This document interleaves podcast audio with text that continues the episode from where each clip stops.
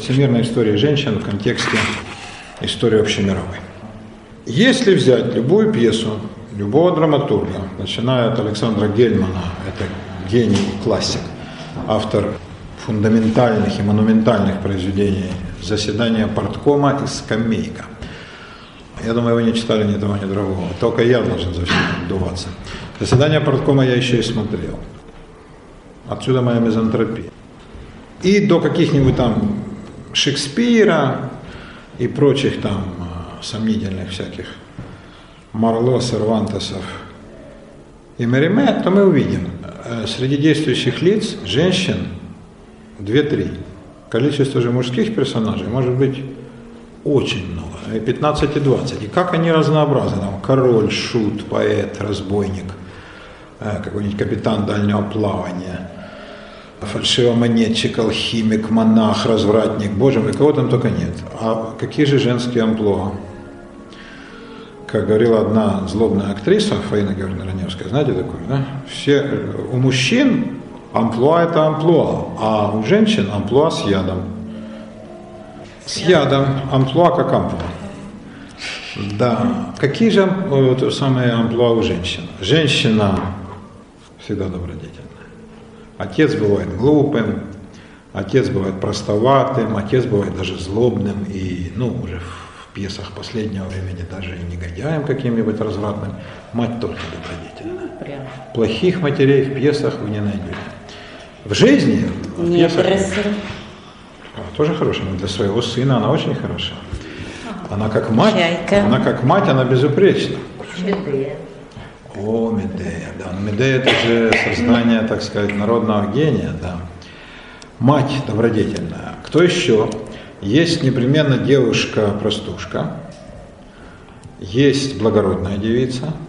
У них, как правило, любовь протекает одновременно, так сказать, в одном цикле.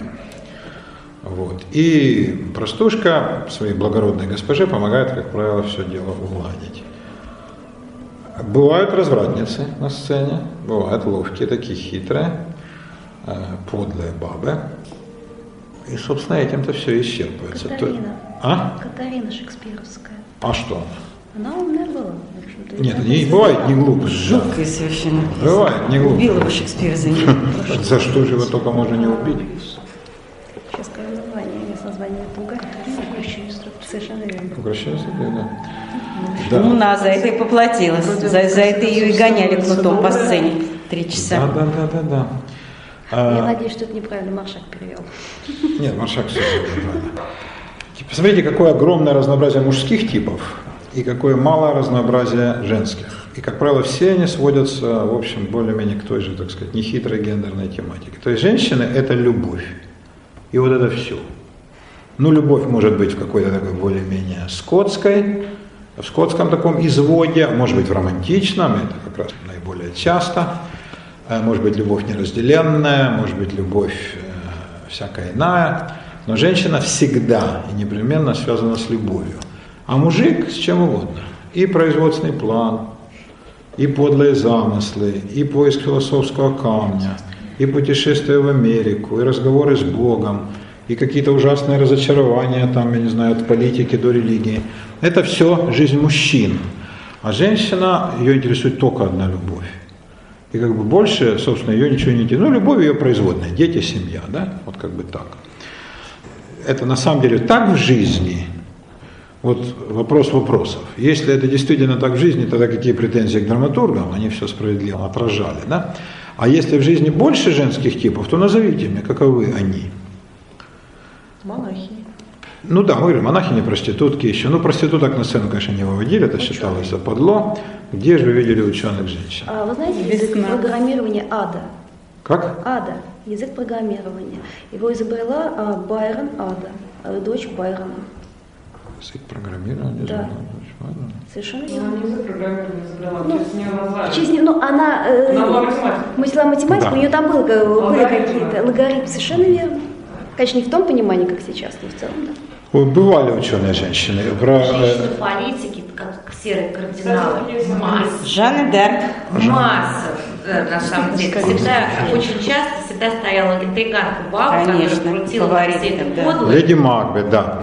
Да, ну, конечно, Мадам. Помпадур. Все эти фаворитки, даже Да. которые были у французских королей, среди которых были абсолютно, конечно, пустые забавы, но были бабы, которые там кое-что творили. Екатерина наша, Княгиня Елизавета. Женщины-политики были. были. Значит, их несправедливо сцена обошла вниманием, да? Отводя женщинам только такой вот небольшой, но убранный цветами уголок любви. То есть вот свой уголок она убирала цветами.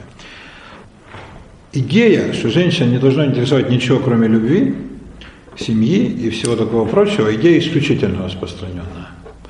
И, собственно, вот первая ассоциация, которая у людей возникает с э, понятием женщина, всегда любовь. Можно подумать, что любая женщина это излучает. Хотя я знал таких, которые наводят на мысль, это в лучшем случае о монашестве, как об спасении человечества, а в худшем просто про гранатомет муха. Тем не менее, значит, когда э, говорим о мужчине, то нет мгновенных ассоциаций. Мужчина может быть воином, может быть путешественником, может быть скупердяем, может быть изобретателем, фанатиком, кем угодно. А женщина, если она появляется как драматургическая линия на сцене, мы точно знаем, надо готовить платочек, закреплять памперсы, будут слезы, будет любовь. Или коварство. А это одно и то же, да, да. Просто у хороших любовь, а у плохих коварство, да. Конечно. Сужение э, спектра общественной активности. Женщины сами на это согласились или их мужчины заставили это сделать? Феминистки, помните, я вам рассказывал красочно об этих дивных красавицах, феминистки говорят, что это, конечно, мужики. Мужики загнали женщин вот такую, значит, нишу. Мужчины говорят, ну, что женщины не особо оттуда и вылезали. Изучение, ну, скажем, европейского ландшафта культурного приводит к мысли, что, конечно, были.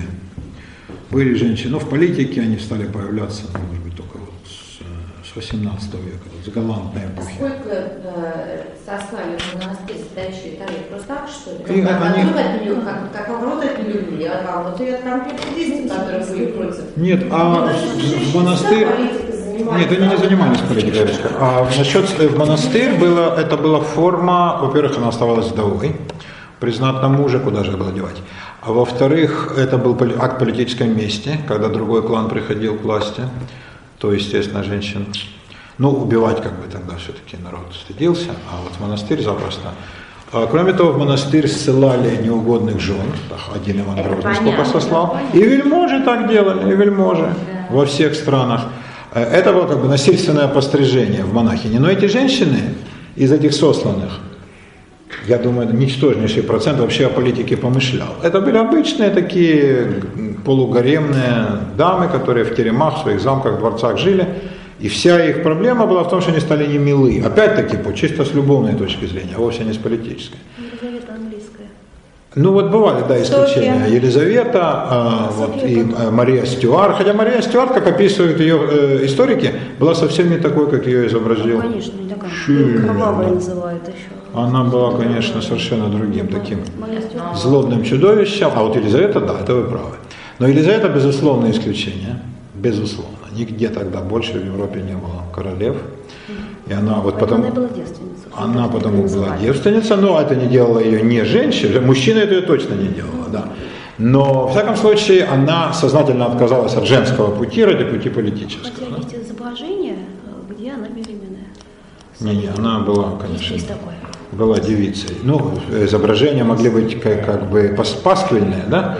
Ее же не любили многие. и ее стихотворение о стаде Алисы. Ну, а папа римский, который родил Вальдешеста, Бывали, да, папесса, которая родила, это такие как бы э, случаи были. Среди епископов вдруг, да, об- обнаруживались, да, дамы самым, так сказать, скандальным образом. Абсолютно случайно. Бывали, да. С тех пор, как вы знаете, да, есть Да, да. дивные обычаи, когда все смотрят, как колокол колышется или что там, да, колокол или чаша, да.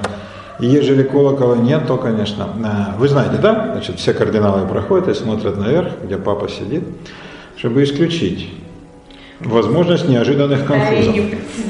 Да, да, да, прецедент должен остаться в единственном числе. Но еще раз повторю, все это, конечно, исключение. Э, Женщины, мне кажется, тяготились положением таких затворниц. И им не нравилась вот эта вот роль, когда они, так сказать, сидят там, вышивают э, бисером, э, томятся, ждут своих возлюбленных, а возлюбленные потом занимаются делами. И все их развлечение это вот дети, кухня, это пресловутые 4К, да, киндер, кюхе, клайдер и кирхе еще, церковь. Они, конечно, хотели вырваться на простор. Вот этот момент настал. Но тут вот любопытный, такое вот любопытное рассуждение. Мы говорили с вами э, на прошлом занятии долго, да, это, мне кажется, вполне, так сказать, убедительно. Почему женщин не допускали к священнослужению? Да? Потому что она считалась изначально ритуально нечистым существом, священнослужение было для нее исключено. А к политике? Вот тут корень неких, так сказать, вот сильных антиженских предрассудков. Никому не приходило в голову женщину ставить во главе войска. Жанну Дарк за это сожгли. Да? Причем же то, что она переодевалась в мужскую одежду, было большим против нее обвинением, чем все ее военные победы. Да? Она, практически за что судили? Она узурпировала мужские полномочия, пусть даже на уровне э, штанов, там, мужской куртки, меча, седла. Да? Почему женщину нельзя было допускать к военным занятиям? Считалось, что женщины трусливые, э, малодушные, они там струсят при виде крови, э, они не сумеют э, собраться с духом. Вообще женщину изображали существом трусливым и пугливым, да, то есть она пугается. У женщин есть такая защитная реакция, которую очень часто применяют женщины, которые вообще на самом деле не боятся а это просто такая поза. Да, ой, я боюсь, боюсь, боюсь. Ах, защити меня, Григорий. Это одна из женских уловок таких. Женщины гораздо менее пугливы, чем они пытаются это показать вовне. Верно ведь? Да, но, так сказать, вот такой образ тросли. Женщине можно Жизнь не позволяет. забояться, закричать. И искренне, по-моему, не боятся только мышей и тараканов. И вот это меня поражает как писал Довлатов, кто слышал, чтобы таракан возвысил голос? На кого таракан кричал? Чего его бояться? Не змей. Ну, змей, ладно. Мерзкий, мы не боимся, мы бред. Почему не боязно? Во мне живет таракан. Тараканы? Боимся. Не боитесь? А мышков? Мышка? Да, Ну, ну, а- типа, ну, что это говорю, грязь просто. И крысы. Правда, не мыши, крысы. Ну, какая? Ну, ладно. Чего бояться? Прихлопнул дальше тоже. А вот, тем не менее, да, значит, считается хорошим тоном, когда девушка, женщина чего-нибудь боится. Да, вот она демонстративно чего-нибудь боится, она может закричать, там, спрыгнуть на стул, на стол, причем как спрыгнуть, так, чтобы все все увидели, замечательно, да, прыжок, и оттуда кричать, мышка, мышка, там, или тараканчик в углу, и все понимают, ну, ей же положено. Да, и гордо шествуя, там, давят командор с Защитники. стопой, да, этого ужасного таракана. Почувствовать себя защитником. Да. Да, этот Еще шанс с пивом из телевизора. Что так сложно почувствовать защитников с пивом из телевизора? никак. Да. А тут взял телевизор и засобачил таракана. Змееводными, тут масса... Я убил его, Ира. Таракана больше нет. Мальчик, герой, прихлопнул таракашку. Конечно, конечно. Да, до таракана ты сожалеешь. Если бы не ты, он бы зажрался, что из холодильника. А тара- между- таракан, между тем, он же, как известно, всех зверей запугал, помните? Да, тараканился, да. Вот, а там мы врага бы на рога бы, это нам шкура дорога. И рога, между прочим, тоже нынче не дешево. Значит, здесь получается любопытная штука. Я думаю, в политику и в э, финансы, в управление и воинские дела женщины не шли сами, в той же мере, в какой их не брали. Они не были заинтересованы. И это, не как, вот это мое личное мнение, разумеется, вы можете его опровергнуть и легко это сделаете. У меня впечатление, что женщины, женщин вполне устраивала роль закулисная. Они не рвались на первые роли. Они не хотели брать на себя ответственность. Э, Непонятно же, как дело закончится, да? Начнешь управлять финансами, глядишь и прогоришь. Но про войну и говорить нечего. Чем кончится, Бог его знает. Э, Это же касается управления там, государством, да? Поэтому такие вот вещи, они далеко-далеко не всех привлекали. Мужчина не мог уклониться, потому что ему все это говорили с детства. Ты должен, ты обязан. И вот тут любопытный момент. Человек ведь что делает? Человек делает, делает, э, кроме присутствующих, все остальные на свете люди за пределами этой комнаты делают только то, что им выгодно. За одним исключением. Они делают еще также то, что, по их мнению, им велит долг. Вот если человек полагает, что долг велит ему делать нечто, он это сделает, конечно. Не считаясь ни со временем, ни с выгодой, ни с э, потерями э, там, в репутации, даже как бы ни то, но я исполняю свой долг. Это очень мощный стимул. Тогда надо рассмотреть область должного. И мы многое поймем в том, почему женщина занимает такое положение. Что женщина стала для себя должным? Всякая женщина. В средневековье, в Риме, в новое время, да и, собственно, вплоть до новейшего. Ну, практически до, может быть, середины 19 века любая девица считала непременнейшим своим долгом сохранить девственность до свадьбы. Это считалось главным женским долгом. А может быть, вообще... А? Это все равно уже прошло, Антон. Успел, Антон, но все равно не успел. Это все равно уже прошло, мой друг, да. Нет, наверное, девственниц найти можно, если выехать в Костромскую губернию, объявить конкурс, да, то, наверное, можно найти, да. Знаете, да, был анекдот, когда спросили, ну и так, и сколько же девственниц в Москве? Сколько нужно железнодорожных составов, чтобы их всех вывести? Сказать, дайте дуре велосипед, пусть едет. Это считалось непреложным абсолютно во всех народах, э, среди всех народов, у всех культур. Это считалось обязательным, и если это, не дай бог, не соблюдалось, то женщина покрывала позором себя, свою семью и всех своих родственников, весь свой род. Да? То есть вот это она, получается, не выполнила того главного, чему, в общем-то, как сказать, по мнению многих, если не большинства, она была призвана. Значит, долг девицы в этом. Вот здесь ни одна традиция послаблений для женщин не допускала. Должна себя блюсти. В Китае существовало убеждение, что девственность может быть нарушена не только в результате всем понятных и не безинтересных манипуляций, но даже, например, при слишком широкой э, ходьбе. Отсюда не любовь китайцев к слишком широким шагам. Китайская поговорка «широко шагаешь, штаны порвешь». Значит, чтобы девушка ни в коем случае не шагала быстро, ее пеленали. А потом, значит, произошел обычай, вообще женщина вообще не должна ступать по земле, да, отсюда там бинтовка ног, да, уродование стопы, чтобы она как бы без посторонней помощи не могла даже и выйти за пределы дома, ну, по дому как-то ходила. Вот до каких страстей доходит охрана того главного, чтобы девица почиталась. То есть не чтилась личность в девушке абсолютно, не чувствуя ее, может она эту девственность хотела потерять вот с этим Родриго, Армандо, с Александром, нет, нет, надо ждать, иначе, так сказать, это будет страшный всесветный позор. Э, главным считался момент не столько физиологический, конечно, сколько ритуальный. Девственность имела характер знамени, флага. И потеря ее – это как потеря знамени полком, как занятие столицы вражескими войсками, как, как поругание святыни.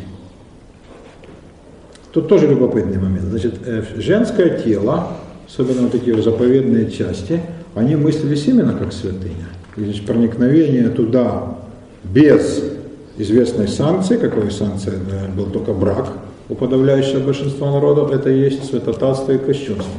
Значит, женщина получается носитель такого некоторого сакрального начала, и это в ней главное. Это в ней главное, вовсе не ее умственные или там какие-то волевые качества. И это она должна беречь. И об этом каждый прежде всего думает, когда э, обращает на женщину взоры. Это первый женский долг. Блюсти девственность до свадьбы. После того, как она наконец перешла через порог невинности, какой ее долг? Блюсти верность мужу, разумеется. И никаких делов, и ни шага налево, ни капли в рот, ни сантиметра никуда. Тяжкая ноша супружеских обязанностей.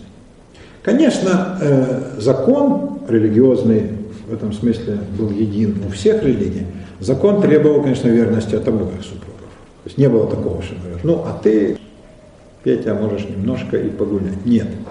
Но кто реально больше это все блюл, то даже вопроса нет. Даже вопроса нет. Э, Для мужчин гораздо снисходительнее были общественные права. Несравненно. И соседи, как соседи скажут про мужика, который говорит, ну, ходок, Иван Петрович, и как сил хватает. Вот гусар, ну, поручик Ржевский, ну, а про сказал? Вряд ли ей это понравится. Да, причем же обязательно самые лучшие подруги будут это все тщательно вынюхивать, и они первые всеми растрезвонят. Ну, женская дружба известна всем.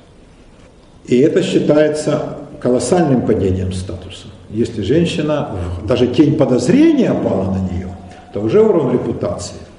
А уж если это доказанный факт, это видели с любовниками, тем более, не дай бог, застали, это, конечно, колоссальный скандал. А для мужика, да фиг с ним. Если с проституткой, так вообще никто не обратит внимания. Любовница это немножко иное, и тут могут попенять, и даже жестко родственники жены, да, мол, что ты творишь. Но с другой стороны, ну, все нагулялся, теперь давай в семью. А для женщины совершенно невозможная ситуация. То есть она должна на самом деле, для нее категория долга гораздо значимее, чем для мужчины. Но при этом все интересуются только одной плоскостью этого долга. Вот Для женщины гораздо более значимо, или общество видится гораздо больше. для женщин все принимала эти условия. Говорю, Не было женщин, которые в этом смысле бросали бы вызов. Кроме проституток. Ну а даже они тяготились своим положением. Они знали, что они великие грешницы.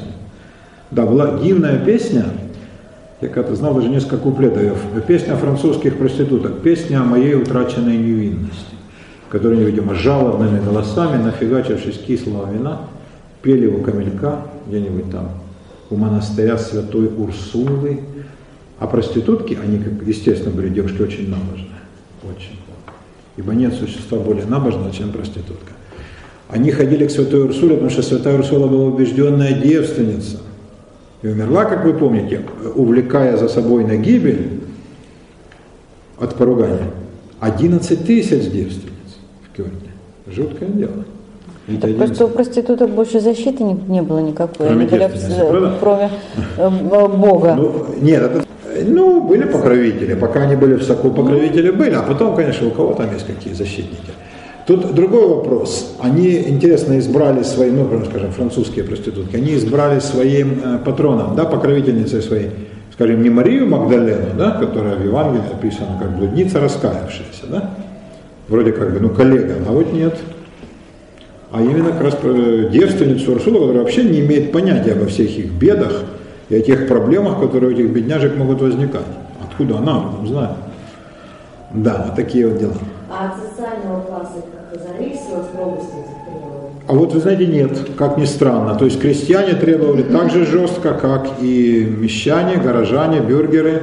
Точно так же требовали, разумеется, аристократы. И как раз, э, ну скажем, в аристократической среде это было просто немыслимо. И девушку воспитывали еще девочкой с самого малолетства, что сказать, неслыханный жуткий позор и вообще, боже упаси. Отсюда такие драмы, когда вдруг вспыхивала любовь, любовь предписывала отдаться Родриго, но долг говорил, ты помолвлена с Армандо, поэтому будь любезна. И это позор семьи, и что скажет папа, брат, это сказать, ты убьешь всю семью. Отцовские седины и так далее, да? Это вот все вот из этой оперы. То есть конфликт между любовью и долгом. У крестьян таких страстей не было, да, но тоже как бы папаша мог и прибить, да, в случае, если обнаруживался конфуз. Но, конечно, в селах, в деревнях, там попроще было, ближе к природе. И там можно было, конечно, я думаю, это я э, из, все из опыта, так сказать, изучения этих всех средневековых хроник. Я говорю сейчас о средневековом обществе в основном. В наше время все не так. Среди крестьянства э, существовал как бы некий договор. Ну, скажем, вот Пьер ухаживает за своей там Жаклиной, она и говорит, ну, вот ты просишь, а что будет? На свадьбе, да, а потом ты бросишь меня. Клянусь, не брошу. Ну и она, как бы сказать, уступает его требованиям, просьбам, мольбам. А потом, значит, на- на- после свадьбы его же спрашивают, ну и как? Ну и он как порядочный мужчина, разумеется, говорит, да, девушка, конечно, она была девственницей. Да. Ну, Они что-нибудь там придумают, там полно французских историй о таких такого рода трюках, как они хитро с помощью козленка поросенка, значит, выходят из этой затруднительной ситуации, всем показывают флаг победы, да, эту самую простыню, и все, значит, радостно уходят. А, а там такой договор, я думаю, был возможен. Но чем выше социальный статус, тем меньше возможностей для договора. Уже в буржуазных семьях нет, но в аристократических даже не обсуждается. Даже не обсуждается. Вот такие дела. То есть мы приходим к интересному выводу. Для женщины долг, как понятие, очень даже знакомо. И причем долг давит на женщину с самого вот малолетства на девочку.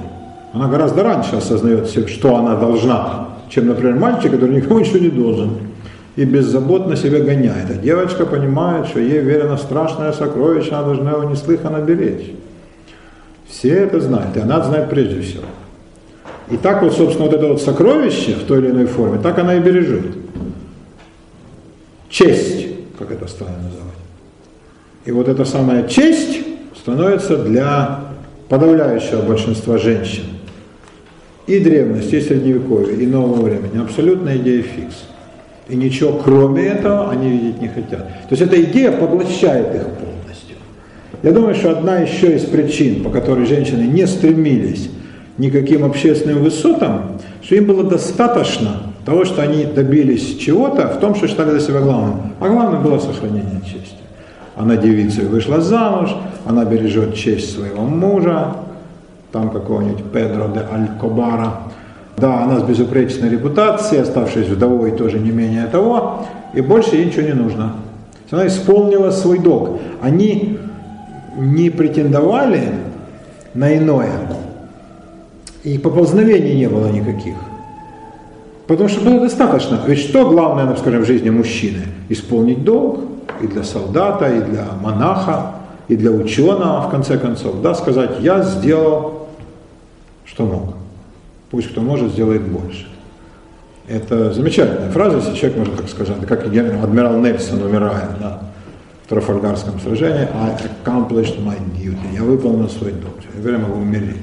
Так раз у женщин возможность так сказать была, и общество именно это делало главным критерием их успешности.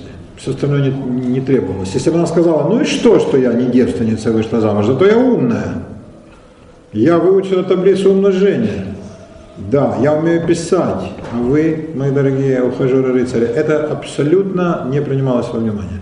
Больше того, один из распространенных предрассудков был в том, что если женщину учить грамоте, то первое, что она будет делать, это что? Она пойдет развратничать, конечно, блудить. Может быть, не за бабки, а так из любви к процессу, но она обязательно будет это делать. Почему? Может быть, потому что она узнает об относительности всего. Хотя народ таких терминах не формулировал. Но почему опасались, среди прочего, давать женщинам образование? Вот я вам расскажу два потрясающих примера. В еврейской э, истории был такой мудрец Рамбам. Возможно, вы, изучая средневековую философию, слышали про него как про Маймонида.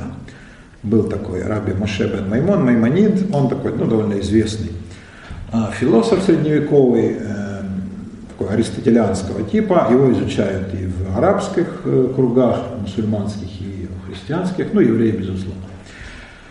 Этот самый Маймонид Рамбам, человек исключительного ума, написавший бездну всяких э, трудов. Кстати, он, среди прочего, занимал пост придворного лекаря непобедимого султана Салахеддина, победителя крестоносцев.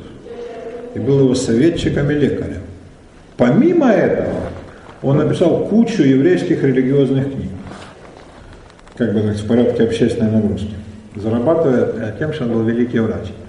И на все находил время. У него интересная была молитва. В этой молитве он говорил, Господи, отгони от меня мысль, что я все могу. Скромняга был. Он был великого ума человек. Писал он по-арабски свои сочинения некоторые. Арабским владел блистательно. Писал на иврите, который он тоже знал, разумеется, превосходно. А, знал греческий, хорошо знал латынь, обожал Аристотеля. считал его величайшим умом человечества. По тем временам э, любовь к Аристотелю это была почти ересь. Ну, евреев не было костров, но могли отлучить. И э, он как бы ходил по самой грани. Человек великого ума, он цитировал древних, он говорил, что Платон и Аристотель, это верующие евреи, вы можете себе представить, что верующие евреи, мир абсолютно костный и затхлый, да, и вдруг там появляется учитель, который говорит, Платон и Аристотель великие учителя мудрости. Ну, это обалдеть. И вдруг этот человек, я натыкаюсь на его э, пассаж, он пишет так. Кто учит дочь свою Торе, то есть закону, да, ну, обучает грамоте, тот обучает ее разврату. Ну, я написал там замшелый какой-то средневековый раввин из местечка. Ну и хрен ним. Ну что же мы сможем с него спросить? Ну, тупорылый местечковый идиот. Но Рамбам величайший умница, гуманист.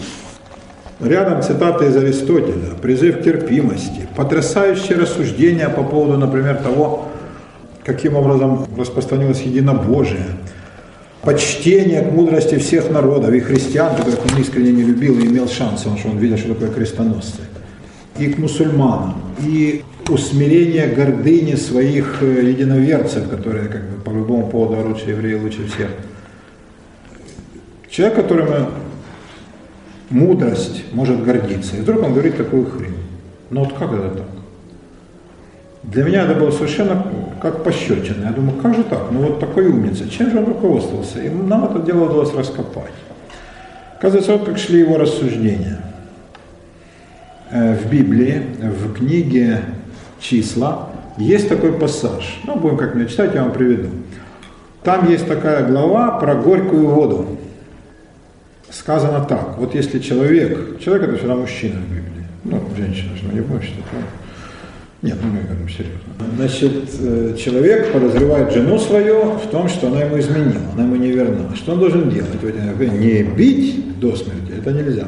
Надо пойти к священнику, Когену, тогда это был как бы одновременно и учитель, и судья, и сказать, у меня есть такие подозрения. Священник не выслушивает, почему, тебе показалось, это как бы пофиг. Если подозрения у мужчины есть, значит они основательные, потому что зря у нас не сажают. Если Родина обиделась, ты правильно сидишь. Да? Значит, он приглашал эту женщину, брал некий текст из Библии, написанный на, подозреваю, что на пергаменте, что бумаги не было. Сжигал, толок пепел в ступе, разбалтывал в воде и давал вот это пойло женщине выпить. Ну, вкус это было совершенно, это далеко от крем-суды. Значит, и женщина должна была это, видимо, как-то так махом выпить, занюхать по рукавом, ну, как в лучших традициях. Она уклониться не могла. А он спрашивал ее, священник, ты верна или нет? Если она говорила, да нет, конечно, ну, тогда бы ладно. А вот если она говорила, нет, я не виновата, я верна, Тогда пей. Она пила. Она пила. И тогда смотрели, значит, на э, то, какое действие эта вся мерзость производит. Непосредственную реакцию, то, что она начинает блевать, они упускали с деликатностью. А писали как? Значит, если она не виновата, то ничего и не будет с ней, поскольку Господь все видит. А вот если она виновата, то тогда опадет бедро ее, и там обнажится татуированный целлюлит ее, а, и, так сказать, задница ее будет напоминать сморщенную сливу, и грудь скукожится. В общем, будут жуткие последствия для внешней. И все поймут, ну вот поблудила. Вот черная вода, горькая вода, вывела ее на, чи, на чистую воду, да? Вот, значит, такая вот штуковина происходит, да? И это считалось средством действенным, да? Это было в библейские времена. А в талмудические сформулировали тезис, что если человек изучает Тору и глубоко в, пис... в изучении Писания продвинулся, это заслуга больше всех остальных. В иудаизме называется Талмуд Тора Канегет Кулам, а изучение Торы больше всего остального. То есть он может не подавать милостыню, хотя это первейшая добродетель, там не заботиться о нищих. Ну, в общем, кроме нарушения десяти заповедей, что уже совсем труба, да, он может не, одну заповедь не соблюдать, если он глубоко продвинулся в изучении. Такова была как бы такое смещение акцента да, в сторону ученых. И когда ученость стала считаться пер- первейшей добродетелью.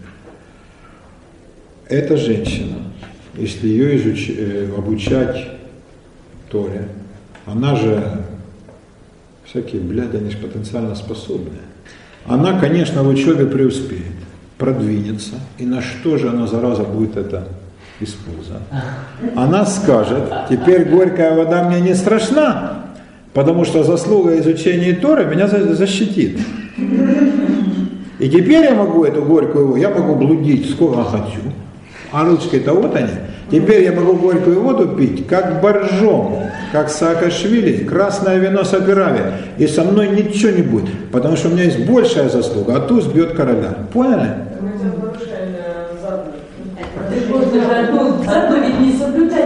Э, если изучаешь Тору глубоко, да, тогда ты можешь никаких. У тебя на руках, у тебя на руках Джокер, козырный туз. Все. Значит, для мужиков это не актуально, потому что мужчины существа духовные, они никогда не подумают. Да? Я глубоко что-то изучил, пойду я в публичный дом поразвлекусь. Да. Э, Отдохну. Давно я не отдыхал культурно. Пойду, трудов. Пойду проведаю красотку Софи. Да. Ну а баба, естественно, у нее все помыслы только об этом, это же ясно. Да, любому мужчине это абсолютно ясно. О чем думает женщина? Ху-ху! И вот тут, значит, вот возникнет такая штука. И будет посрамлена вот эта вот заповедь, и мужья не смогут определить виновность своих жен. Ну, в общем, э, вот как, как интересно шли рассуждения. Значит, тут перекликаются две линии. Не учи бабу грамоте, и э, а умная женщина что прежде всего сделает? Начнет бедовать. Это первое, к чему она стремится. Потому что она, это, э, коренится эта мысль нехитрая в глубочайшем убеждении. Все, чего женщина хочет, это нарушить свой долг. Это, видимо, э, проекция собственных мужских понятий. Как бы я с кайфом, но я не могу, потому что долг велик. Я не хочу стоять часовым, да? я не хочу ехать там в плавание, я не хочу служить, я не хочу учиться, я хочу работать, но я должен, блин. Но как же я мечтаю послать всех в Конотоп и пожить в свое удовольствие, но я не могу. О чем же думает баба? У нее есть только один дом, но правда очень сильный. Она думает о том, как бы, а! Поэтому я понимаю, о чем она думает, зараза. И она ищет к этому любые средства, и тут она находит. Она находит это в изучении, поэтому ни в коем случае нельзя ее учить. И второй, э, тоже из еврейской истории, потом начнем э, христианские более... А хотя кто сказал, что он христианский бли- ближе еврейских? Мы еще не углублялись в генеалогию. Да, мы все больше пока о гинекологии сегодня, на генеалогии как там и меньше. Да. Описана в Талмуде, в Талмуде такая женщина по имени Брурия. Брурия, которую даже иной раз называли Валерия, то есть уже чисто такое римское имя. А Брурия это значит ясная, проясняющая. Барур на иврите ясно. В смысле, вот, э, не ясно погодно, да, а ясно в э, изъяснении чего-то. Брурия. И был у нее муж, Раби Мейер, великий умница. И описаны случаи, когда она посрамляла всех мудрецов. Причем это описано подробно и с любовью в Талмуде. Как там возник спор с ее братом, и даже с мужем, хотя муж считался великий мудрец. И ее суждения бывали приняты, а тех отвергались. Она заходила с мужчинами в дом учения, в бейт мидраш хотя это было категорически исключено. Но ее брали. Во-первых, ее брали, потому что ее отец мученически погиб. Он погиб за веру и был мученик. Помните, религиозное мученичество? Да, вот он как раз принял мученическую кончину от римлян. Не отрекся, хотя мог легко. Всех делов надо было съесть свинину и выпить не того вина, не кошерного. И все, не надо ничего там, не, не, не топтать ничего, не плевать ни на что. Съешь и выпей. Но это означало отступничество. И на глазах у людей. Он отказался, и его пытали и убили. То есть он умер как мученик. Ну и как бы вот ей, как дочери героя, неудобно было сказать, это иди нафиг из бейт Мидраша. Кроме того, как это иди нафиг? Она приводила кучу цитат. Она их посрамляла сразу. Она издевалась над ними. Она вела себя не очень умно, как мне кажется. Настоящая умная женщина не показывает, насколько она умна. Да? У нее хватает ума как бы сделать вид, что, ну, конечно, я же не такая, как вы, мои дорогие мужчины. У нее все-таки вот настолько ума не хватало. Она демонстрировала свое превосходство, что, разумеется, обуславливало ненависть к ней со стороны какой-то части мужиков. Кроме того, она была еще хороша собой на ту беду. И есть интересная, удивительная фраза в Талмуде. Там были некие события. Талмуд, он интересно так написан, там как бы логику там искать не надо. Это греческая наука. Евреи не озабочивались. Она потом возникнет в Кабале, в Талмуде нет ее. И, значит, тут написываются некоторые события, идет фраза «Араби Мейер встал и убежал в Вавилонию». Чего он там забыл? Великий комментатор Раши, который пишет комментарий на весь Талмуд, сейчас же титанический труд, да, 70 томов Талмуда, он пишет на, каждый задает себе вопрос, а что это Раби Мейер от хорошей жизни убежал бы в Вавилон? И пишет любопытнейшие строки комментаторские. Предваряет как бы таким зачином, типа «я знаю, как дело было». А по его мнению, дело было как? Брурия, пишет он, в таком лаконичном стиле, энергичном, смеялась над словами мудрецов о том, что женщины легкомысленны, или о том, что суждения женщин легки. Там такая фраза очень трудно перевести адекватно. Нашим да атан кала. Ну, женщины легкомысленны по-русски есть фривольный оттенок. Э, может быть, вот суждения женщин легковесно, я бы так перевел. То есть тут не имеет отношения к их поведению, да, а просто к их суждениям. Все-таки какая бы баба ни была умная, но все равно, да, но баба-то есть баба, да. Бабы, бабы дуры, бабы бешеные. Как увидят лейтенантов, да, сразу лезут в вопрос. Да. Она смеялась над их словами. Нашим да там каля. Но с другой стороны, это можно перевести как женщины легкомысленны в смысле именно своего поведения. Как бы они не, не чились показать свою страшную добродетель, ах, я не такая, я жду трамвай, а все равно в глубине души такая. И Мэйр сказал ей, муж ее, Хаях тиди шадварим аэла эмет. Правильно? Жизнью твоей клянусь, что ты узнаешь, убедишься, что слова эти истинны. И что это падла придумала? Это комментарий от меня. Падла придумала вот что. Сказал он ученику своему, соблазни мою жену. Дивный парень. А вот что такое интеллектуальный спор у нас среди настоящих да. мудрецов. Это не хрен в Бограда, не на, не на ящик пива. Соблазни жену мою. И тот начал. Но попробуй, да, возьми из, Измаил неприступную крепость. И досаждал ей, так и пишет, досаждал и осаждал ее, и на иврите эти слова «осаждал» и «досаждал» тоже звучат как игра слов. «Осаждал» как крепость, и «досаждал» как женщина, все все время там «ну ну когда, ну когда, ну да, ну да, ну, ну, ну, нет, а завтра». А, ну, это досаждал. Это, да. это зануда. Да, да. Нудил, нудил и вынудил, да. Значит, вот он ее значит, э, осаждал и досаждал, и в конце концов она сдалась. Ну, нет же не берущихся крепостей, это говорил еще Чингисхан. Она сдалась. А когда узнала она, ну, не уточняется от кого, узнала ли она этого кадра, который радостно поднимаясь, да, и э, подтягивая штаны, сказал, а вот теперь узнай, дорогая, это мы с твоим мужем, да. Или это муж пришел сказал, а, так тут был Костик, ну, я тебя расколол. Да. Я, правда, проиграл жбан коньяка, зато я выиграл нечто большее. То есть, как она, в каких обстоятельствах она узнала, не сказано, но узнала она об этом и удавилась. А Мэя встал и убежал в Вавилоне. Вот тена. То есть из одной фразы Раша делает чудовищный комментарий. А, так это он все придумал? В Талмуде нет. В Талмуде нет. В Талмуд до таких страстей не доходил. Например, а лично Раши тоже абсолютно не лепится. У него не было сыновей. Большое несчастье для мудреца и равина. Были только дочери. Он их всех обучал грамоте. Это был страшный грех. Прощали только ему, потому что он великий мудрец, но кто ему скажет слово. Но вообще ему пеняли, его коллеги ему, что, Раби Шлома, что же вы делаете? Ну что же девочки, нафига это, ну все же видят, они же у вас грамотные. Он их учил. То есть он реально в жизни, он вовсе не был женоненавистником. Своих дочерей он очень любил. И дал им прекрасное по тем временам образование, не считаясь с террором среды, которая на него давила.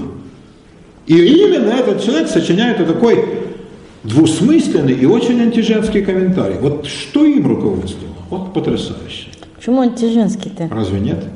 Я за нее горда. Разве нет? Нет, нет, нет, это он, нет, это он, это он. он. А в чем? Вы не видите тут антиженского момента? Любую Нет. бабу можно, любую бабу можно расколоть. От- она оказалась... Э, Мейер, понятно, какая падла. Она единственная Да. вознежена. А мудрецы тоже, мудрецы тоже. Любую. Извините. А как же тогда правило «я, не- я не такая, я жду трамвая»?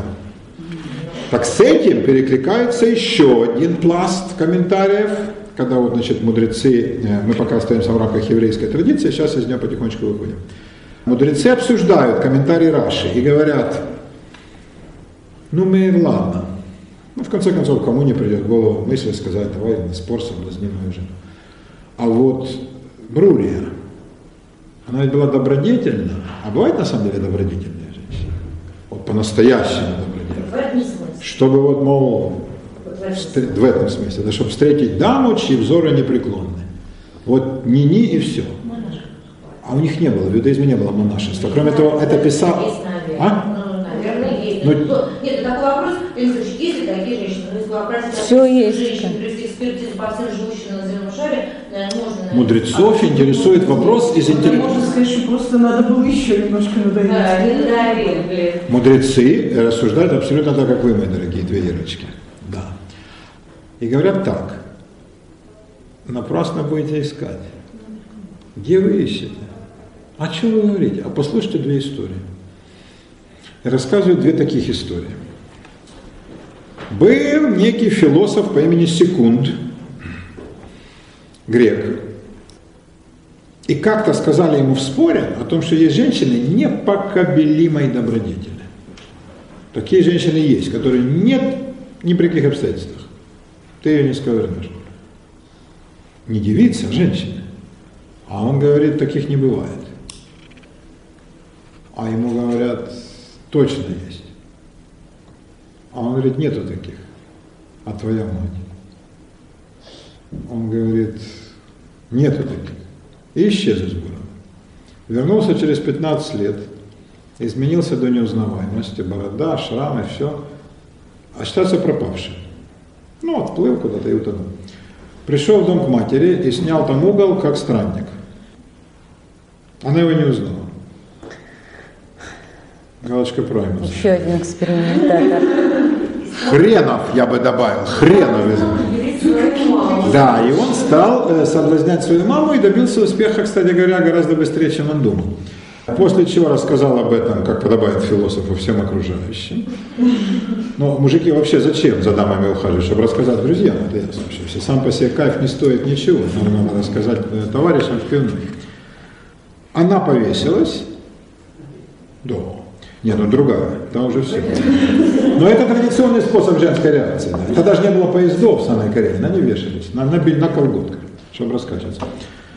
И э, он наложил на себя молчание, обет молчания, и с тех пор не, не говорил никому ни слова. Секунд молчащий. То есть он выиграл спор, но какой ценой? Но в споре он победил. То есть безотносительно к его моральному облику оказалось, что его позиция правильная. Таких женщин несковыриваемых нету. Да? Изумительно. Поступок дивный. Вот Поступок наста- настоящего философа. Да. Настоящего Пусть, пусть моя философа. жизнь пойдет к черту под хвост. Но эксперимент должен Да, быть эксперимент, поставлен да. корректно, и вывод должен быть сделан. Да? 12 лет готовился. 15. 15. А потом всю остальную часть жизни молчал. да. Блеск. А ему нечего было уже сказать. Он был прав знал свою правоту, чё, о чем многим будет рассказывать. Другой мудрец, услышав эту историю, говорит, да, ребята, такая фигня. Вот послушайте, что я вам расскажу. В городе...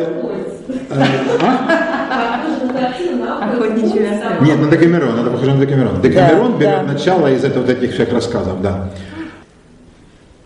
Была в некоем городе, они даже, по-моему, приводят название города Милет, был такой Милет, город в Греции, э, славившийся тканями. Была некая пара семейная, жили душа в душу, голубки, и муж умер вдруг внезапно. Жена так рыдала, Она не давала его вынести из дому. Она говорила, нет, я умру вместе с ним. Но в конце концов надо же исполнить долг, и, значит, естественно, его выносят, на погреб... она идет, рыдает, страшное дело. Она отказалась выходить с кладбища. И осталась там, и народ, отчаявшись оторвать ее, рыдающую от могилы, ушел и оставил ее там. Кладбище тогда было местом повешения, потому что э, труп осквернял. И э, на кладбище э, приводились в исполнение приговоры, особенно позорные, да? Над рабами всякими, там их распинали, вешали. Не тех, кого мечом казнят, мечом благородных, а петлей и на кресте э, разбойников. Повесили какого-то преступника. И чтобы его не сняла семья и не похоронила, потому что это позор, когда висит родственник, так поставил сторожа и сказал, смотри, блин, если ты не убережешь, я тебя самого повешу на его место. Чтобы он трое суток висел, чтобы все видели. Каждый день кто-то приходит на кладбище, видит, о, кто это? А, это назидание. И он, значит, э, он сначала там э, охранял этот, э, этого трупика, а потом стал ее утешать. И, значит, утешил он ее настолько успешно, что зашли они к нему в коморку, и там он ее утешил уже неоднократно. И вышли они, когда он уже вполне утешилась, а трупика нет. Тут он с криком, блин, ё, бабы погубили меня, теперь царь повесит меня вместо этого. Ну где мы возьмем труп? Она сказала, выкопай мужа моего и повесь. Чудная история, да? Абсолютно. То есть, ну да. А. А мораль такая обобщающая. Все бабы суки. Мораль такова, да, все бабы суки. Действительно, озабоченные, вот черт знает чем. Делать им нефига. Черт знает чем. Нет, черт знаете, может быть, если бы он был озабочен и ходил по кладбищу, приставал бы к памятникам надгробным. А так он же нашел себе. да? Он, он же нашел себе партнер. Нет, нет, я имею в виду этих мудрецов, которые эти истории О, рассказывают. мудрецы были крепко озабочены, да. Там доктору Фрейду была работа и работа. Вот. Если, допустим, в теологии традиционно для, скажем, мужчина не выполнивший свой там, религиозный долг какой-то угодно всегда есть, ну не всегда, но в большинстве случаев а, есть, так сказать, возможность искупления своего греха, вот для женщин в этом во- вопросе, для женщины свой долг нет такого. А я вам скажу почему. Э, Это любопытное по этому поводу исследование проделала одна, ну, мне кажется, крупнейшая из современных феминисток. Есть такая Кристина Палья. Она итальянка этническая, ну давно уже в Америке, уже там понаехали еще ее деды прадеды. Э, Вот, по-моему, совершенно выдающаяся женщина. Не знаю, как она внешне, на фотографиях очень хороша. И изумительного ума и эрудиции женщина. Просто обалденная. И у нее есть книжка Sexual Persona, ну как вот лики, личины сексуальности. Обалденное исследование. А, она дает на это, вот, по-моему, очень убедительный ответ. Сексуальность мужчины – это меч или копье? Ну, как вам больше нравится? Копье, ну, отмыл, ну, вытер, ну, не знаю, там, в кипяток сунул, ну, реально, ну, ну, ну, теоретически можно, да? Да, кислоту, в конце концов, да. Да. И нормально, и опять оно готово, а женщины нет. Нет, в виду не, не на не нарушение сексуальных каких-то вещей, а, допустим, апостол, да, предает своего учителя попервой, да, ну там не все, но часть. Но тем не менее, потом у них есть возможность, грубо говоря, справиться, да, то есть Да. какое-то нарушение долга не связано, не обязательно связано. То есть, если, например, допустим, у мужчины долг война, а у женщины добродетель. Если мужчина нарушает свой военный долг, у него технически есть возможность искупить свою вину. У женщины, получается, нет. Нет, на самом деле у мужчины, смотря какой долг. Опять-таки, если это долг денежный, то да. Если это долг военный, то могут и убить. Могут, но все равно есть Э, возможность. Не во всех обстоятельствах. Есть, были, были ситуации, когда жестко требовалось, вот сейчас не струсить и струсил, это смерть. Больше того, Даже, скажем, там, на библействе, даже не веря, там, тех же, условно говоря, апостолов, там, кто снова в лодке, там, буря, а я сейчас за моя, ей, как вам не стыдно, вы не верите. Даже это прощает. вы говорите про би- библейские, вы говорите евангельские, Ну, евангельские. вот, ну, да, даже, грубо говоря, вот, долг мужчина всегда, есть у него возможность наступил и справиться, а у баб такой возможности нет.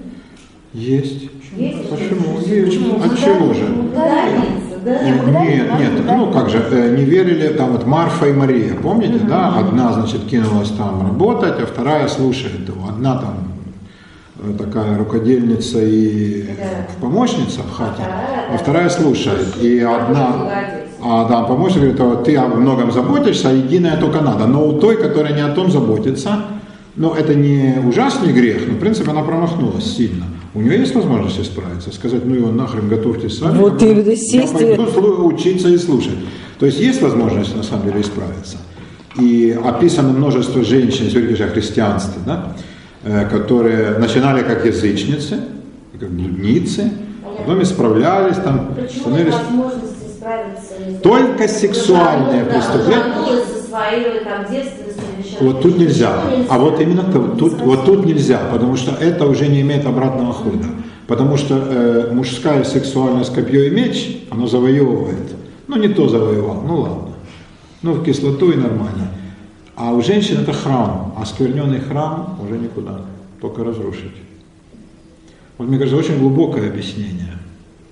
Очень, кстати, очень много объясняет в мужской сексуальности, и в том числе и в мужских девиациях сексуального поведения. Вот непременно изнасиловать, да? Вот как мужчины ведут себя с проститутками, как они ведут себя вообще с женщинами, да?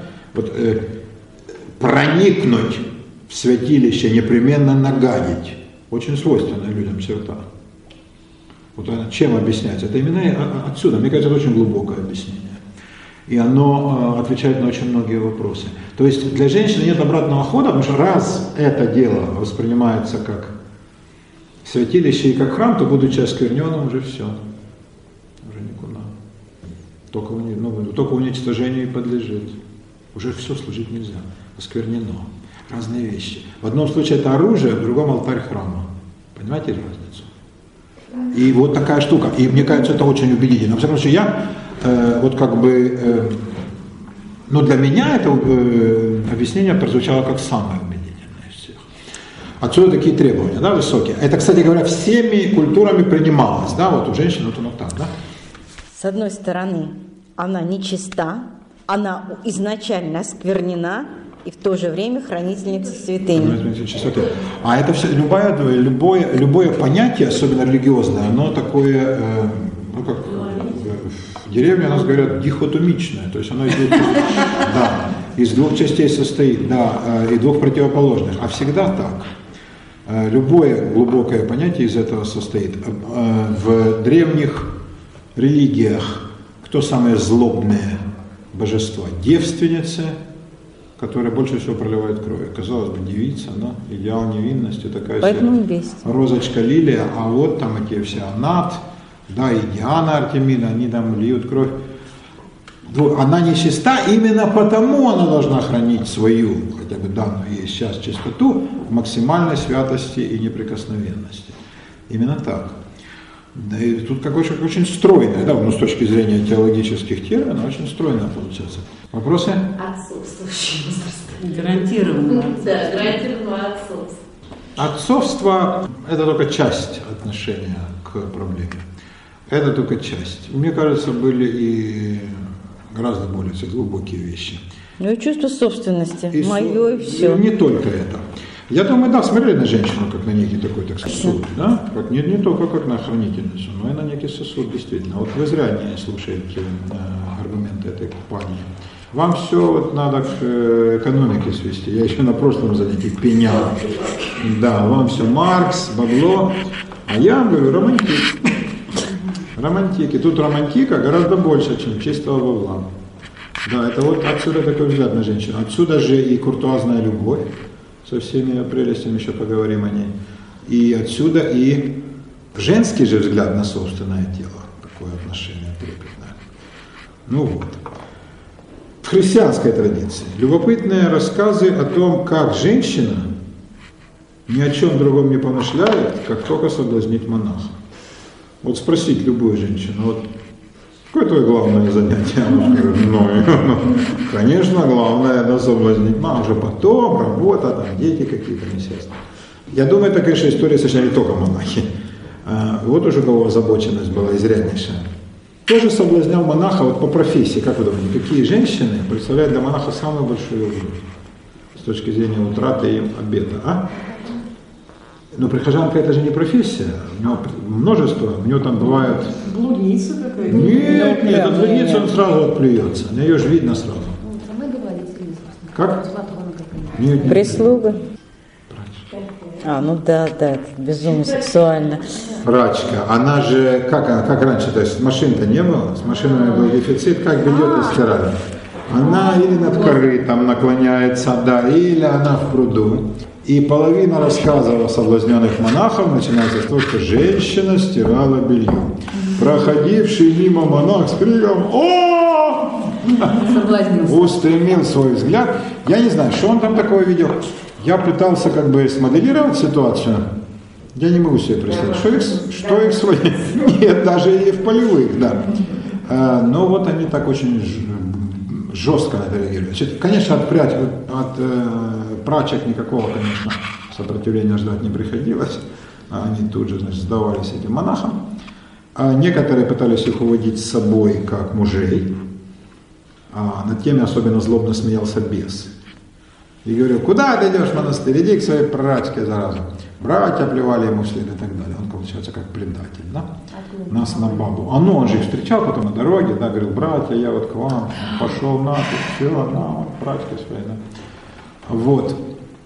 И история, которую я сейчас расскажу, из христианских э, сказаний, но мне кажется, даже не сказания, а, может быть, и были. Святой Бернар Клеровский постригся в монахи, будучи молодым красавцем. Ревность его о Боге была обалденна. Он, значит, заставил постричься всю свою семью. Его сестра приехала у него, а он уже был прославлен как великий учитель церкви, настоятель монастыря, приехала просить благословения на брак со своим женихом. Он увидел ее в красивых одеждах, но она же новобрачная, назвал ее обернутым в шелка говном, потом это, это повторит Наполеон по отношению к Толерану, «Vous êtes mère en soi». И э, с этим ее прогнал, не захотел выходить, такой милый братец. И не успокоился, не написал ей ни слова, пока она не постриглась, бросив нафиг своего жениха. Чудный парень был. Провозвестник инквизиции, да, изумительный человек. Терпимый, разумеется, да, все понимающий, большой гуманист. Э, Он, когда путешествовал вокруг Женевского озера на ослике своем, он дважды его обогнул. И его спросили, как вы находите, отец Бернар, красоты Женевского озера? Он сказал, где? Ну вы же я не видел. Он реально не видел. Он был весь в медитациях. И как-то раз вот такой Бернар шел мимо пруда, а дело было в ноябре. Ну, ноябрь во Франции, ну, как, как сегодня погода, даже, может быть, по- пожестче. И кого же он увидел? Да, знал. Это было я. Точно! Он, не дьявола, которых он ожидал, а в провинции Британии, вы знаете, дьяволы за каждым кустом. Да, не что у нас в Нормандии, а там же, блин, они кишат. Но не беса, к встрече с которым он был готов, но прачку. И как же прачка стояла? Она стояла, естественно, в позиции тяжкая трудовая повинность. Вот из-за чего, мне кажется, изобрели белье. Белье изобрели монахи, чтобы хоть как-то себя обезопасить от тех э, ужасов, которые они видели, наблюдая процесс стирки белья. Э, Плоть его взыграла и готова была возликовать. Но чувствуя, что она сейчас возликует, что сделал Бернар? Отрезал. Это сделал Ориген. Да, это можно в теплом климате, это вы бросите. Кроме того, он едва ли нашел бы, что резать. Нет, нет, еще попытка. У вас три, три коллективных попытки. Как они дружно сказали. Видно, сидение слева, слева от меня располагает к экстремизму. Еще две попытки. Молиться. Прыгнул в озеро. Да. Вот, правильно. Это ведь Ириша, да? Вот, вот. Ириша правильно рассуждает. Он прыгнул, но он не прыгнул, он зашел. И стал, значит, он зашел по колени, страсть еще сильна. Зашел по пояс, уже казалось бы, страсть могла бы и успокоиться. Нифига, я думаю, как он не вскипятил это озеро. Значит, он зашел по шею, по подбородок и повторял псалом, объяли меня воды до души моей. Есть такой псалом, когда значит, воды до души, когда вода по ноздри. И стоял там. Ну, видимо, не смотрел в сторону прачки, потому что если он смотрел бы, то, может, он превратился бы в моторную лодку с, мо- с мотором вихрь. А так он смотрел в сторону, и все-таки страсть его отпускала. Значит, братья, зная, что он должен прибыть, а его нет, подошли, ну, ну там, волки, разбойники, и кричат Бернар, Бернар. Он не отвечал им всю ночь. На утро он им слабым голосом ответил, они его выволокли из озера. Прачки хрен знает когда, след простыл. А до него не заметила его. Не было. Она задержала. Вода, конечно, немножко подогрелась, но она подумала, может, там промывка труб. Да. Потеплее стало почему-то, да. Но прачка, душа не романтическая, не обратила на него внимания. А его выволочь, он был еле жив. И вот да, леденеющими устами синими рассказал им про эту страшную историю, про прачку. Они стали говорить, что это дьявол. Это, конечно, был дьявол, который же, знаете, он любит разные личины принимать. Она говорит, он сказал, нет, нет, нет, это реальная женщина, это было страшное вожделение. А, в общем, его еле откачали. Вот такой был парень, да. С тех пор над этим озером вьется пар. А, вот какой соблазн вводили женщин, э, женщины прачки монахов. Вот какие страсти кипели. Вот что такое задавленная сексуальность. Кто сочинял рассказы вроде тех про молчащего философа Секунда или вроде Милецкой вдовы, да, которая говорит, повесь моего мужа. Я думаю, это мужики, которые были, конечно, крепко озабочены. Да, они были женаты, и для меня была загадка, чего они так рассуждали. А потом я понял, они жили в отрыве от семьи. То есть им долг предписывал жениться исключительно для исполнения заповеди «плодитесь и размножайтесь». А жили они в своем замкнутом мужском коллективе, ну, почти как монастырь. То есть там было а, как бы сообщество людей, постарше людей, постарше людей помоложе, ученики, учителя, э, не знаю насчет гомосексуализма, мне кажется, его не могло не быть, это мое мнение, но доказательств у нас мало. Э, но женщинам точно не было. И вот антиженские предрассудки там-то и цвели просто, махровым просто цветом расцветали. И я понимаю, откуда эти все дела берутся. Ну, с монахами вообще все ясно. Откуда монашеская мысль, что баба только и думает, как его соблазнить, потому что сам монах думает, вот все. Это же ясно. Ну да, поэтому здесь как раз все более-менее понятно.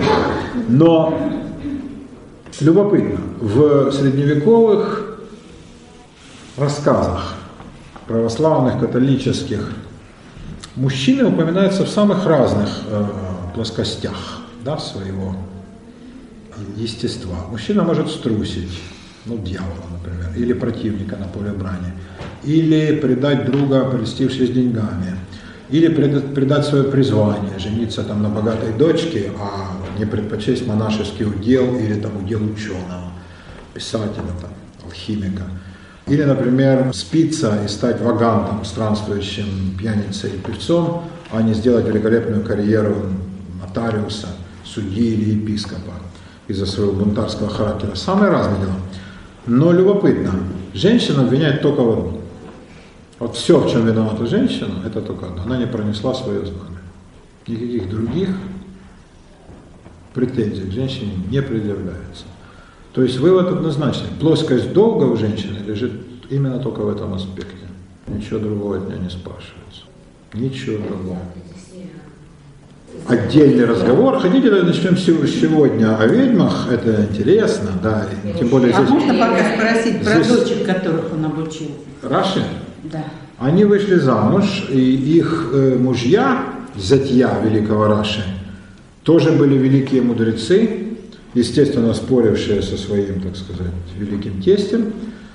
Они тоже запомнились, но, конечно, если бы у них не было такого родственничка, хрен бы их кто помнил. И дочери, и зятья вошли только благодаря великому Шлому Бенецхаку, вот этому Раши который считается в еврейской традиции величайший комментатор всех времен и народов. Любой Талмуд, любые комментарии всегда начинаются с него. Всегда. Вот. Это редчайший случай, когда, боже, прошло 800 лет, и слава никем не оспаривалась. А остальные, не знаю, знали бы мы о них хоть что-нибудь, если бы они не, не были близки по родственному с этим великим человеком. Вот такие дела. Теперь смотрите. Мы говорили о мейнстриме женском, да? Женский мейнстрим – это выйти замуж, естественно, рожать детей и не выделываться. А маргиналки – это проститутки и монахини. А вдруг появились в Европе Еще неожиданно два, два маргинальных слоя. Вообще Европа, ведь чем она отличается, западная, от, от любого другого региона, от Индии, Китая, от мусульманского Востока и даже от православной части Европы, колоссальным разнообразием всего. Это очень разнообразный регион. Именно в общественной, в политической, а потом уже и в технологической сфере.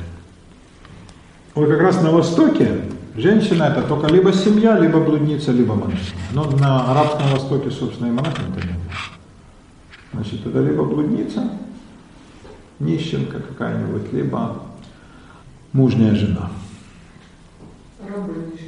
Ну, это еще хуже. Да, это еще, ну какая рабыня? Это же это либо служанка бесправная, как скотина, либо если это сексуальная рабыня, то это наложница. Ну, это чем она отличается от проститутки? Э, Только статусом более высоким, да. А, А потом так, это не ее воля. Ну, конечно. А вот в Западной Европе появились еще два рода маргиналок. Это женщины, которых стали называть ведьмами, и женщины, которые э, выбрали путь рыцарственной любви. Помните, я рассказывал э, на прошлом занятии, это привело вас, я помню, в неслыханный энтузиазм и экстаз, я вас еле сдержал вообще от безумства. Да, а, про то, как э, да, женщины отстегивали отстежной рукав, манш, а одна даже кинула рубаху рыцарю, и он в этой рубахе сражался с врагами. Победили? Да, победил. Руба- Это, есть такая по этому поводу повесть такая же, э, шансон де жест, повесть о великих деяниях. Рубашка Бланш. Женщину звали Бланш. Просто один раз было, получается. Нет, это э, как бы она ссылалась на своих там великих предшественниц, и потом трубадуры, эти труверы говорили, что еще были такие великие дамы, которые посвятили значит, свою жизнь любви, и были рыцари, которые не боялись. Он сражался и победил вот этот э, с рубашкой Бланш, по-моему, четырех. Но злобный рыцарь, герцог, чьей женой была Бланш, посылал все новых. Ну и в конце концов, ну, как это, как он был и самый лучший рыцарь всех времен. Все наш в рубахе без доспехов рано или поздно его убили. Вот. И умирали, естественно, он поцеловал рубаху. Вот. Она заплакала и выбросилась с балкона. Вот женщины, выбирающие вот такой путь жертвенной и, как правило, безответной любви. Любви куртуазной. Этот феномен неизвестен ни одному другому региону, кроме Западной Европы. Потому что зачем ухаживать, если не иметь результата? Зачем браться за безнадежный проект? А тем не менее, огромный пласт культуры, связанной с женщинами, возник именно из этого. О чем вы хотите, чтобы мы поговорили сегодня в прохладном, но со стрельчатыми окнами помещении? О, Горячим. о ведьмах О или, ведьмах, или о, о куртуазной любви? А вы о чем Ну, так что? Давайте Хорошо. О ведьмах. Две заявки о ведьмах против Ноль за ноль. На 2-0 это Челси Спартак. Значит, конечно, мы говорим о ведьмах. Феномен ведьм неизвестен до сих пор, не исследован. Когда-то бытовало убеждение абсолютно стойкое, что никаких ведьм, безусловно, не было. Это выдумки этих злобных монахов, инквизиторов, женоненавистников и проклятых садистов. А, Это либо оговор, сознательный злобный поклеп со стороны, например, женщин-соседок, или со стороны а, каких-нибудь там злонамеренных властей, а, либо со стороны самой инквизиции, чтобы как-то оправдать факт своего существования, либо самооговор. А вот теперь это мнение поколебалось. И э, не так все однозначно, как представлялось раньше. Кто такие ведьмы в представлении западноевропейских людей? Ну, кстати, представления восточноевропейских немногими отличались. Ведьма – это та, которая не похожа на других. Ведьма или самая красивая, или самая уродливая. Вот та, которая резко отличается. Если она как бы в общий уровень вписывается, ну ничего. Вот когда она очень красива, и все мужики на нее смотрят заразы, хоть им выколи глаза и отрежем ухо, вот тогда такую могут объявить ведьмой. Ну и, конечно, уродливая. Или от рождения какая-нибудь э, колченогая, перекошенная, шепелявая, или старая, сморщенная, горбатая. От страха. А Я думаю, от страха в обоих случаях. От страха перед красавицей отобьет, и от страха перед э, урод, у- у- уродиной или там старухой, с болезненной, да, что значит взглянешь, и она такой же, и ты такой же будешь. Кроме того, в традиционных обществах и древних, и средневековых очень почиталась норма. И всякое отклонение от нормы очень не приветствовалось. А это видимое отклонение от нормы. Если вся деревня брюнетки, и вдруг появляется рыжая в какой-нибудь семье, то я думаю, что с большой вероятностью ее объявят ведьмой. А рыжий? И и рыжих тоже опасались. И рыжих опасались. Да, всегда. Рыжий убил дедушку лопатой, Нет, да. нет, рыжий и человек опасный, мне бабушка говорила. Рыжий да красный, человек опасный. Ну, красный это большевик, да. Рыжий Чубайс, конечно, да. Рыжий это красный человек опасный, да. Рыжих, да, бо- боялись, конечно. Блондины там как-то, ладно, блондинки, брюнетки, шатенки, но рыжих, да, боялись. То есть вот э, видимые какие-то отличия от остальных.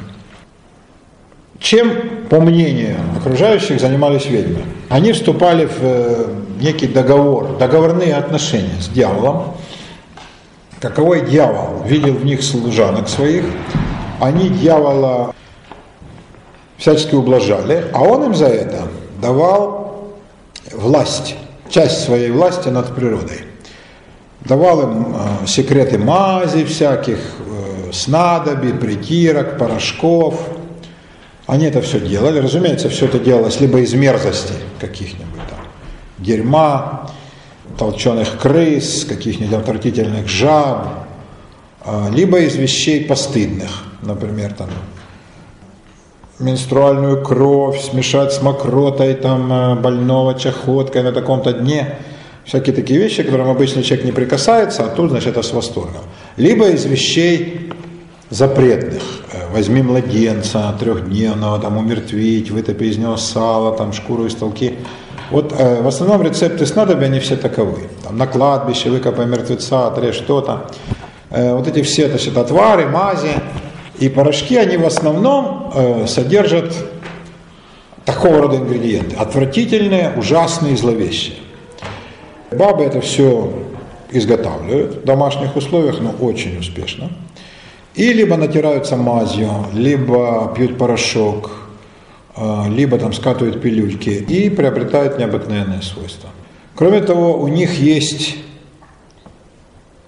возможность либо добавляя чего-то в пищу, либо просто догов- наговором, словом, взглядом наносить вред и порчу окружающим, животным, мортом наслать на коз, на свиней, сглазить э, младенца в колыбели, э, сглазить мужчину, чтобы он лишился силы, женщину, она перестанет рожать, посмотреть на парня, который значит, любит девку, а он взял и разлюбил, и наоборот, соответственно, да, вот она там пылала страстью, а по- подруга там пошла к ведьме, заплатила, та посмотрела на девицу, и все, девица охладела, и он ей умерзел, хорошее слово, так умерзел. Э, Вот таковы были ведьмы. Хорошего они не делали. А ведуньи это... Не, ведунья немножко другое. Ведьма и ведунья от одного ко- корня ведать, они знали больше, чем окружающие, но ведуньи, они же знахарши, тоже знания веда, эти могли лечить, могли знать какие-то там травы, коренья, которые, в принципе, могли людям приносить некую пользу. Ведьмы только во зло. От чего так? А у них был договор. И по договору дьявол не простил бы, если бы они бы данные от него ресурсы использовали бы людям на благо, да? Только во зло. Меня вопрос возникает. Во-первых, почему, как их отличать? И во-вторых, какая разница инквизиции, кто из них ведунья, кто из них ведьма? А ведунья, это не разбирался такой вопрос. Ведьма, она и есть ведьма, да, она ведьма. Когда да. сожгут, станет жалко. Нет, не, не станет жалко, нет. Значит, э, Значит, была хорошая. Действительно, здесь грань такая. Как-то ведьма, да. Что, что на пользу, а что, Что во вред, это кто, как- кто как покажет. А в мог, но с меньшей вероятностью. Дьявол предпочитал женщин, блондинок, да. Вот, ну и шатенки тоже нравились ему, да, нравились, да, он любил. Ну, особенно рыжий. рыжих отмечал он не без успеха. Э, Дьяволу нравились женщины, и женщинами проще было достичь договора. Конечно, были и мужики, но дело в том, что у дьявола в свите в основном мужчины, самцы. У него в основном демоны и дьяволы, э, всякие там низшего ранга, да, вот эти черти, бесы, это же мужчины. То есть, в, хотя это в принципе бесплотные существа, но в народном сознании это воинство. А воинство это кто? Мужики. А мужикам зачем еще мужики? Как у Бога ангела получается. Да, как у Бога ангела, совершенно верно. Но ангелы не требуют ничего такого. Как бы им чего? Да, у них уже Да. все, кастрация них произошла. одни крылья. Да. А бесу ему что только давай. Поэтому для бесов, конечно, было гораздо желательнее привлечь э, красавиц, чем мужиков. Ну что с мужиком? Не, ну можно, но ну, не то, не то, не тот кайф. И э, поэтому они очень на за женщинами-то в основном и охотились. Как они вербовали в свои ряды? Смотрели, какая девка смотрится в зеркало чересчур. Вот, значит, слишком заботится о своей внешности. Какая завидует подружкам. Какая не любит соседа. Какая нерадиво входит в церковь.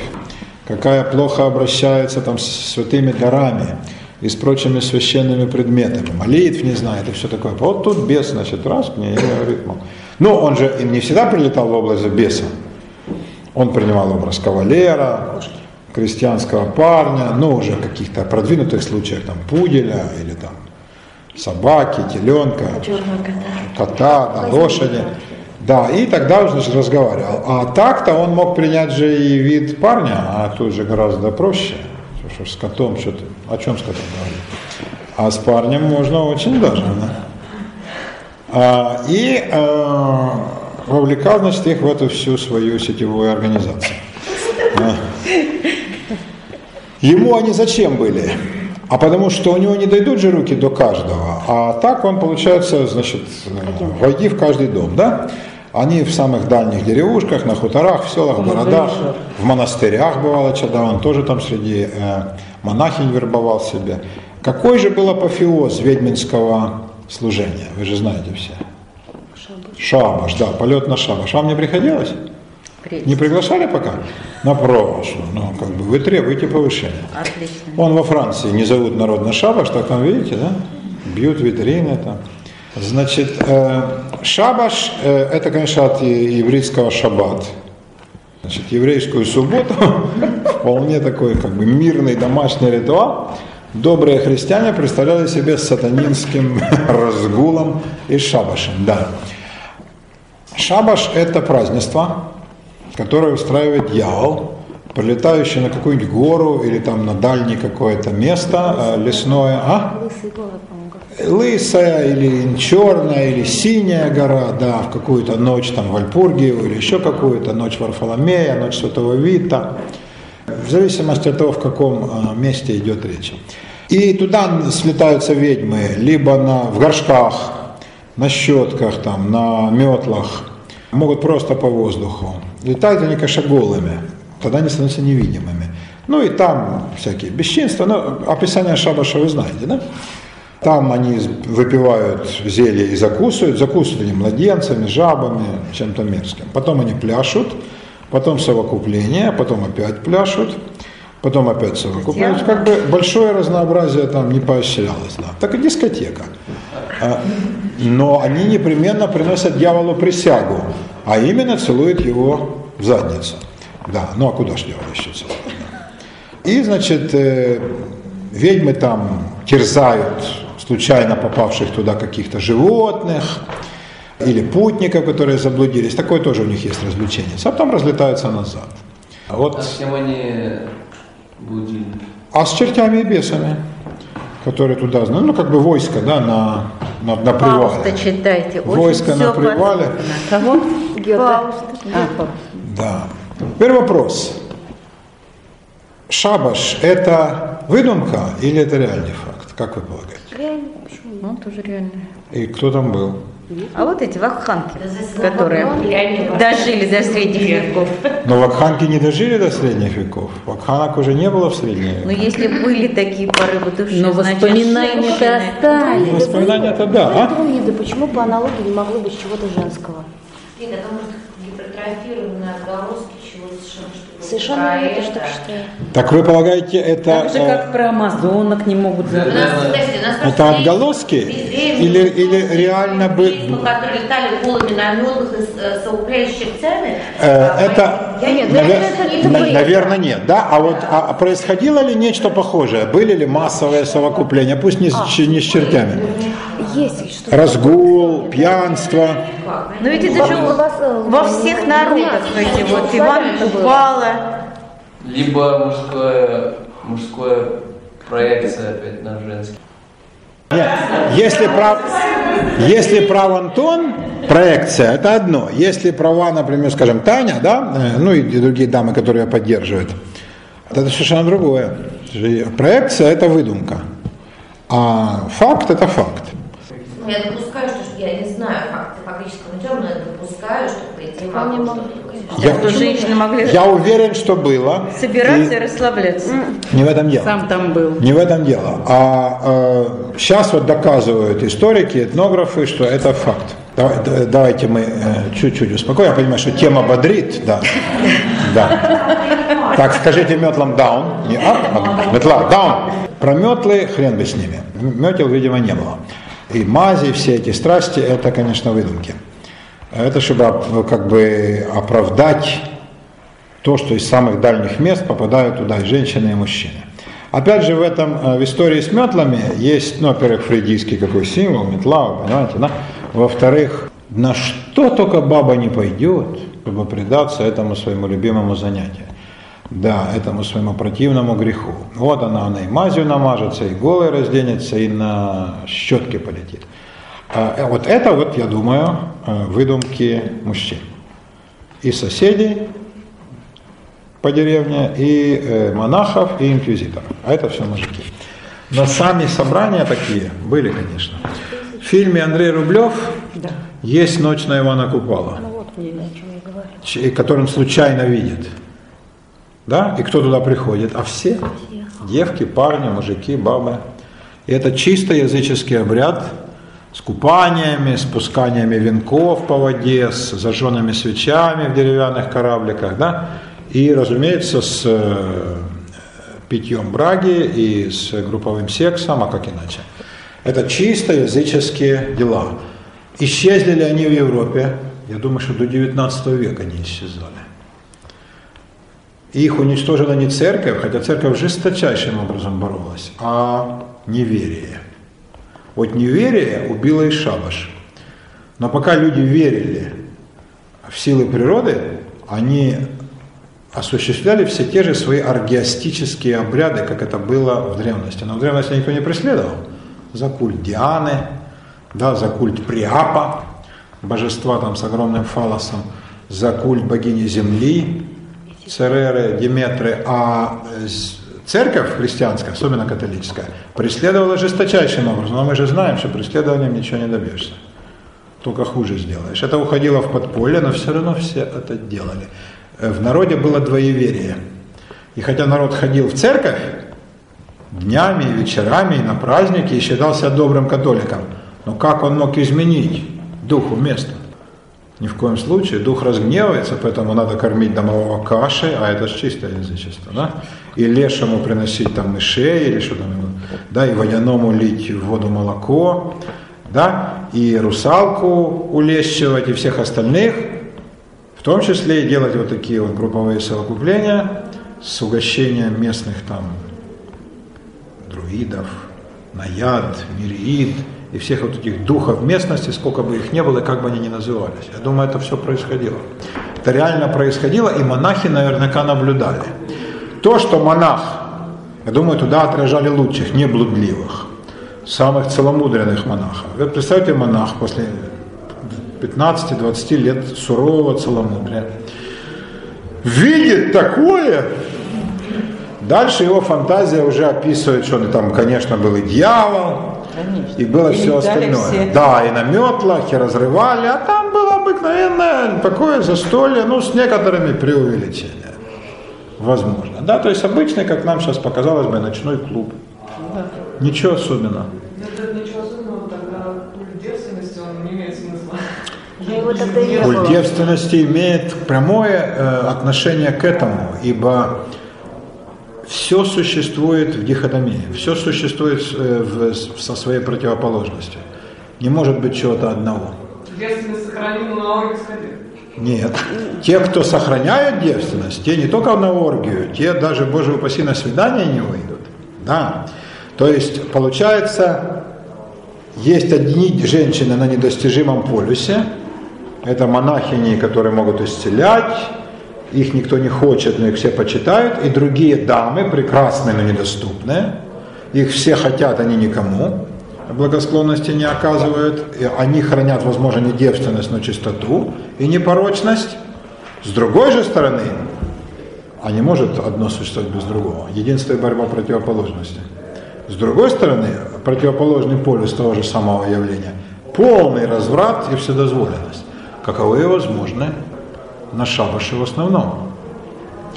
Без культа девственности, который, собственно, в средние века-то и возник, в античности не было, и в новой ставке.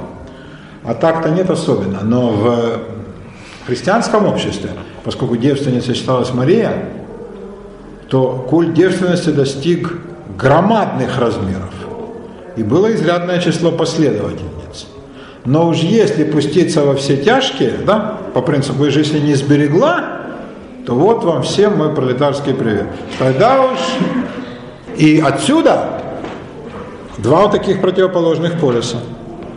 Но самое любопытное во всей этой истории, что история с Шабашем показывает, что это не выдумки. Эти женщины были, но, конечно, они не были никакими ведьмами. Они были последовательницами старых деревенских, вот этих земляных, сельских, хтонических культов.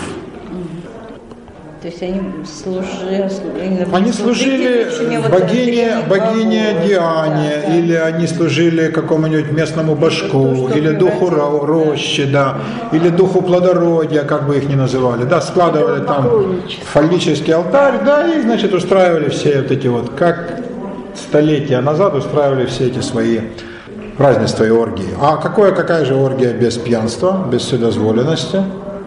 Это чистая вакханалия, да, и без полного и как всеобъемлющего секса. Когда уже ничего, никакие запреты не соблюдаются. Потом они возвращаются в деревню и только перемигиваются. И ни-ни. Они добрые прихожане, Боже упаси. Потому что то, что считалось там, это было как бы на сакральной территории. И это было как бы в иной плоскости. Даже как бы и не на земле. Но церковь, для того, чтобы эти обычаи искоренить, я думаю, церковь прекрасно знала, что никакой там дьявол не бывает, но для того, чтобы внушить отвращение, ненависть и страх, разговоры про дьявола и поощряла. Теперь представьте себе в положении женщины.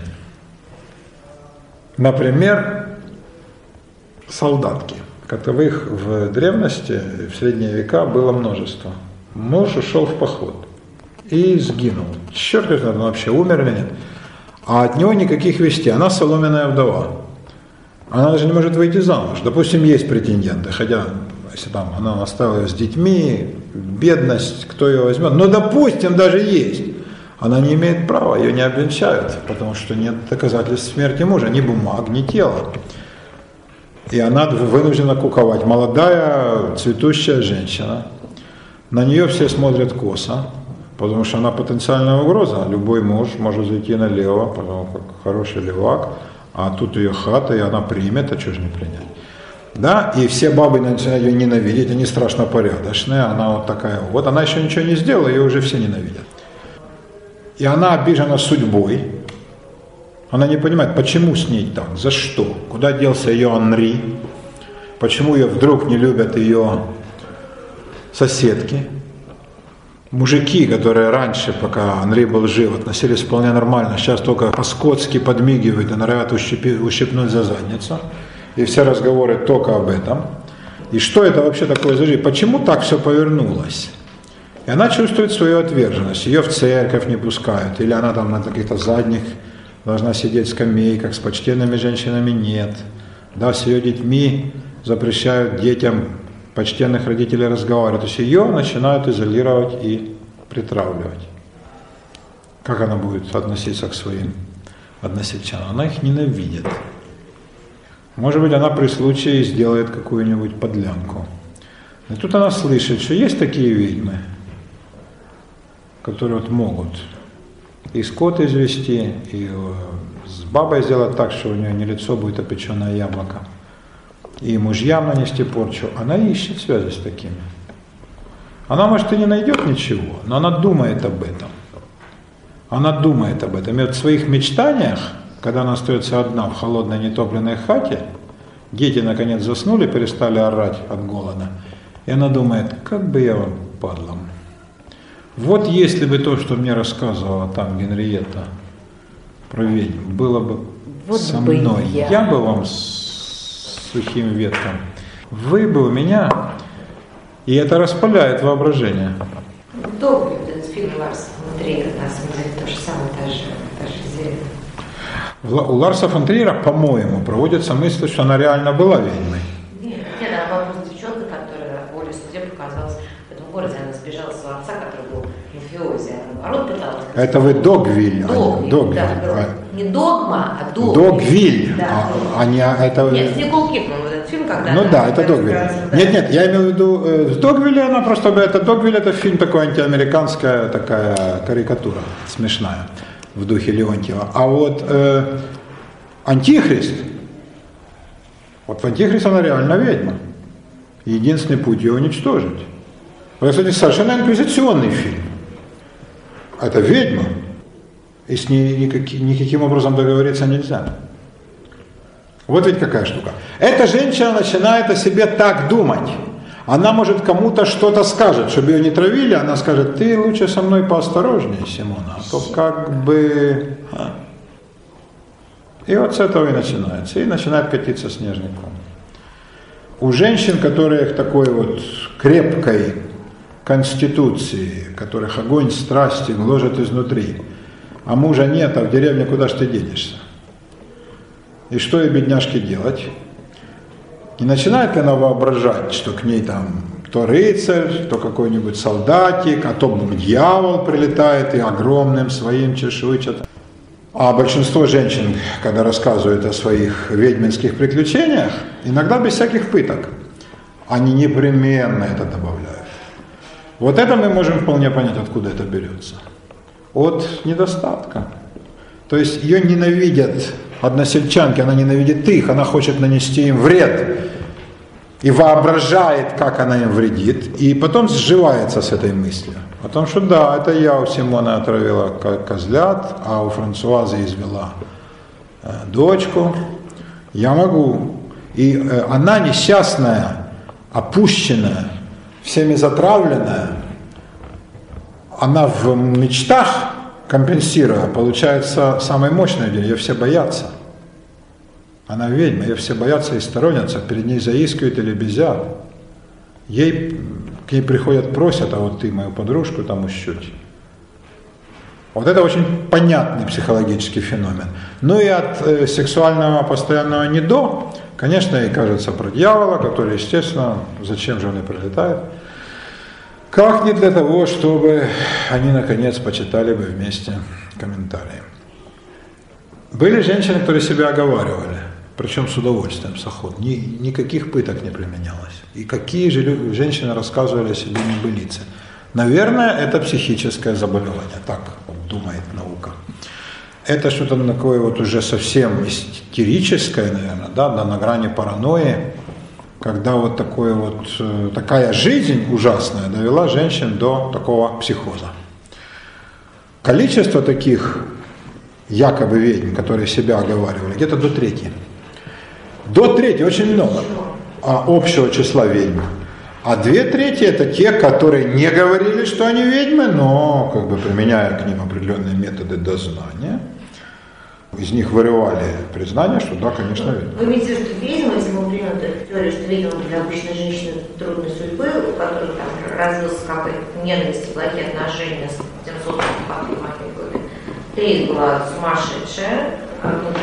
Из тех, кто проходил, я говорю сейчас о тех женщинах, которые проходили А, по процессам. Проходили по процессам, да. Э, То есть те, в чьем ведьминстве никто не сомневался. Официально признанная. Официально признанные с брендом ведьмы, да. Вот из них треть были самооговор, две трети э, признавались под пытками. Если женщина не говорила о том, что она ведьма, не признавалась, женщин пытали не так сурово, как мужчин. Во-первых, их нельзя было раздевать. Это было категорически запрещено. Нет, нет, категорически инквизиция, за этим следили, значит, раздевать нельзя было. Поэтому это было непременно в присутствии трех отцов-инквизиторов, злобные старцы, которые, может, и хотели бы, но в присутствии друг друга, не-не-не-не. А, вот, значит, женщины были в рубахах, и разрешено было к ним применять только определенный ассортимент пыток.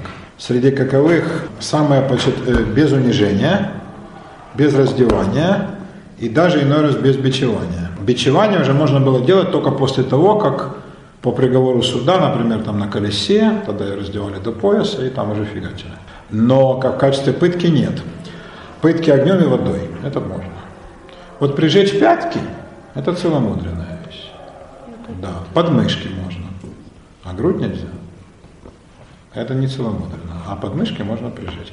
Можно выбрить макушку, потому что женщина любая обожает, когда ей выберет макушку, э, и поставить свечу который будет оплывать. Да? А вот такие штучки можно делать. Можно в, заливать э, в глотку воду, это пожалуйста. А, но без раздевания. А, конечно, признавались все. Тут и, говорить нечего. И говорить нечего. А если были такие, которые потом на суде, были же такие бабы, были умные, правильно Ира говорит, они на суде отрекались от всех показаний. Говорят, это была пытка, нет, это самооговор. Тогда говорят, ну как же нам быть? Тогда испытание, ордалия так называемая, ордалия э, для, для ведьм оно было в чем? Ее связывали по рукам и по ногам и бросали в воду. Если она тонет, значит она невиновна. И тогда ее можно похоронить на общем кладбище. И она невиновна. Если она всплывает, то явно ведьма, ее следует просушить и сжечь. Но мокрую кто сжигает? То есть, в общем, смерть в любом случае. Конечно. Нет, это не обсуждается. Мы говорим о, о высоком, конечно. А что говорит современная, ну, историческая там наука, вот, в инквизиции народ, который все это делал? Они, они психически здоровы? Я думаю, что нет. Ирина, жизнь была такая дешевая, Я что... не знаю, я не знаю, я. Я думаю, э, ну вот как бы суммируя ваши реплики, которые все очень любопытны и интересны, я не со всеми согласен, но они все кажутся любопытными. Я сказал бы так, они безусловно были психически здоровы, безусловно. Если бы они потеряли э, контроль над собой, их моментально бы уволили. То есть либо они почувствовали бы жалость, дали бы слабину, либо они стали бы зверствовать чересчур, их в любом случае бы удалили. Над инквизицией был такой контроль, который, дай бог, лет через 400 российской милиции и полиции. Боже упаси. Нельзя было взять лишнюю монетку, все по описи, такая бюрократизация и такой взаимный контроль перекрестный. Очень все учитывалось. Они- они-. Они были психически здоровы, и они исполняли свой долг. Э, Их не тяготила мысль, которая тяготит симпатичную Иришу, о том, как они могли мучить э, женщину. Они мучили женщину для ее же Это блага. работа, это работа. Для ее же, во-первых, это не работа, это служение. Служение, да. Это служение, они призваны к этому, им тяжело, но Да. они Это делают долг. самую тяжелую в мире работу, потому что они самые избранные к этому. Их призвал Господь, как они могут То уклониться? есть ею бы дьявол и их... Дьявол уже овладел ею. И для ее же блага ее надо освободить, иначе она потеряет свою бессмертную душу. Это на тебя, инквизитора, ляжет страшным грехом, ты не уберег ее. Если оставить ее на улице, она же совратит многих. Это как оставить паршивую овцу в стаде, как оставить сорняк на поле, да? То есть это исключено, как оставить там источник заразы рядом с колодцем. Пришибить, о чем издеваться-то? Это же Не-. Ира, вот не тот термин. Не тот термин. Тут Я понимаю, нет я издевательства. понимаю уже, да. А это есть выяснение правды, ибо признание царица доказательств. С точки зрения такой презумпции, она же сама сказала, она должна сама сказать, потому что если ей приписать, они могли все за нее вообще составить, это же не важно было, они для чего все делали, она должна сама это все пройти, это покаяние. Но дьявол цепок, он держит ее за все ее придатки, а надо вытащить из нее дьявола. А как это можно сделать? Дьявол же силен раз, она слаба. чем она слабше, тем дьявол в ней сильнее. Значит, надо сильнее прижечь, дьявол выйдет. И тогда... ну. А то, что тело ее погибнет, э, не только с язычеством, это и борьба с дьяволом. Они реально боролись с дьяволом, в которого непоколебимо верили. И они верили, что дьявол везде. Дьявол, а женщина слаба по определению. И у нее же есть врата, через которые дьявол всегда зайдет. Мужик-то он. А это, да, она как бы вдвойне уязвима. И что же они видят? Представляли же доказательства. Это же страшное дело читать. Представлялись доказательства. Самый потрясающий момент в этом смысле – это роман Виктора Гюго «Собор Парижской Богоматери», где судят Эсмеральду, который вообще не понимает, что происходит, она с трудом говорит на их языке. Но все обстоятельства против нее. ЭКЮ, которым расплатился капитан Ф, помните эту фабулу? Превратилась в сухой лист. Превратилась. Козочка зашла с ней. Какие еще доказательства? Козочка складывает буквы. И, наконец, зарезала капитана. Ну, а зарезали не знали, кто, монах привидения, там это так ловко все сделано. Значит, да-да, друзья мои, я вас благодарю за эссе, я почитаю с удовольствием. Проведем мы, кладем закладку, продолжим, а вы собор Парижской Богоматери на досуге прочитайте эту, эту часть, да, и вы поймете, как это все было.